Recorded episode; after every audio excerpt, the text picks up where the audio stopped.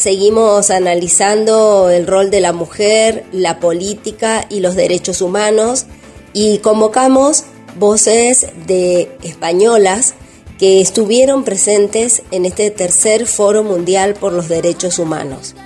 En principio, escuchamos a la juventud. María Elena, ella estuvo presente en una mesa junto con Ofelia Fernández y otras mujeres políticas de Latinoamérica, todas ellas muy jóvenes, desde Venezuela, desde Bolivia. Vamos a escuchar a María Elena. Y yo quiero reivindicar que el único eh, derecho que no podemos permitir que nos quiten es el derecho a la esperanza. Pero claro, ¿qué pasa?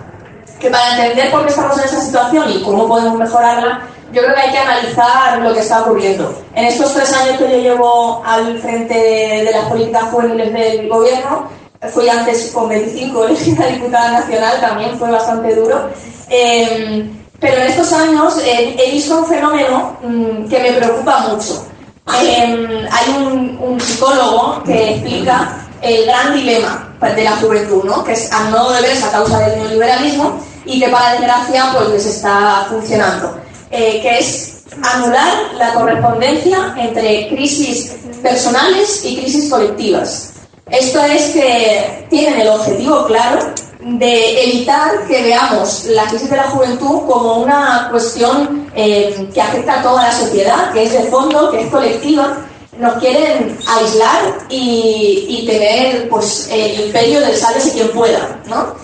Nos hacen pensar que nuestros problemas eh, como personas jóvenes eh, porque no tenemos éxito social o económico, es algo que nos pasa porque no nos hemos esforzado lo suficiente. La gran mentira de la meritocracia, que es eh, un, mito y una mentira que hace muchísimo daño. Nos hacen pensar que los problemas que, tenemos son problemas que no nos tienen que preocupar y por supuesto no nos tienen que movilizar porque eh, es algo que automáticamente se irá quitando con el paso del tiempo. ¿no? o incluso nos dicen, que esto es lo que más me preocupa, que es algo que no está tan mal, que hay que verlo como algo positivo. Nos intentan colar ideas eh, de frases de azucarillo, de, autoayuda mala, con términos inventados en inglés para que suenen mejor, pero para hacernos la vida peor, ¿no? para enmascarar ese neoliberalismo. Nos dicen que si no puedes independizarte, que si no puedes vivir eh, solo, eh, y tienes que compartir un piso muy pequeño con un desconocido o a un precio desorbitado, no te quejes tanto porque está de moda, se llama co-living. Que, que, si no puedes salir el fin de semana a, bailar con tus amigos o hacer lo que quieras porque no tienes dinero, no te lo puedes permitir, eh, no te quejes tanto porque está de moda y se llama nesting. Eh, nos dicen también, por ejemplo, que, que es que ahora se lleva eh, trabajar en vacaciones porque así tendrás más éxito, más promoción en tu carrera profesional y, y tendrás muchísimo más eh, apoyo en tu, en tu, empresa, en tu trabajo y, entonces te tienes que unir al club de las trabacaciones. Esto es absolutamente vergonzoso porque nos están jodiendo, se están riendo en nuestra cara. Eh, me parece evidente que el capitalismo nos está obligando a vivir tan deprisa, tan al límite, eh, tan precarios, mm, con tanta competencia feroz, que nos llevan a pensar que lo importante no es vivir, es sobrevivir de la manera que puedas. Y yo creo que no debería ser así. Y que tenemos que ser conscientes de que solo si garantizamos los derechos sociales para todos y para todas, eh, que todas las parcelas mm, fundamentales de la existencia humana estén garantizadas, y eso solo puede hacerse desde lo público y quedando fuera del mercado, solo así se podrá hablar de avanzar en justicia social.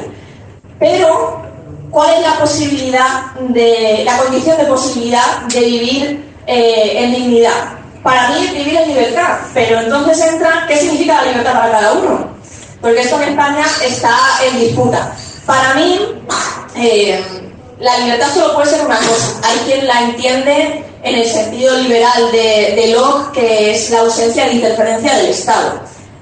Para mí se tiene que entender desde el sentido republicano de Rousseau, que es la ausencia de dominación. No es lo mismo. Y si para que no te sientas dominado tiene que intervenir el Estado, que intervenga. Yo creo que nos quieren resignados, nos quieren sumisos, solos, eh, y alienados y por eso tenemos que hacer justo lo contrario. Los derechos nunca se han otorgado por la bondad de la clase dirigente.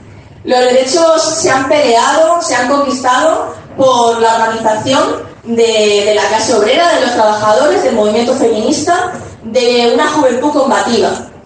Y mm, el lunes, en la inauguración del foro, eh, decía una, una cosa que yo estoy de acuerdo, que es que necesitamos de rebeldía cultural y política.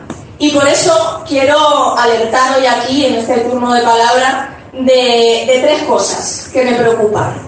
La primera, no sé si está ocurriendo en Argentina, pero en España está ocurriendo mucho, que es que nos dicen los discursos hegemónicos que no hagamos ruido, que no gritemos, que no nos quejemos demasiado porque, porque el conflicto nos suma y que se pierde la razón. Yo no digo que haya que pelear por las cosas con falta de educación y con falta de respeto, por supuesto que no, pero la política es fruto del conflicto. La política nunca ha sido conciliar intereses, es representar intereses, que es muy diferente y es representar intereses que están en conflicto. Y por tanto, a veces, pues oye, hay que hacer ruido, hay que quejarse. Em, porque además, la democracia es eh, un movimiento fruto del conflicto porque es propia privilegio de unos pocos para transformar los derechos de las mayorías. Y por tanto, es la esencia misma de, la política. Si no, que se lo digan a las sufragistas que trajeron eh, el voto femenino, que se lo digan a los trabajadores que han hecho paros, que han hecho huelgas, eh, a las mujeres que han tenido que salir a, las calles, que se lo digan a las madres y las abuelas de la Plaza de Mayo, si no han tenido que pelear y gritar y demostrar en las calles la lucha y todo lo que cuesta. Peleemos por defender los derechos que ya tenemos eh, y que se están viendo amenazados y también peleemos por conquistar nuevos derechos sin caer en ese relato hegemónico que nos pide y no hagamos ruido.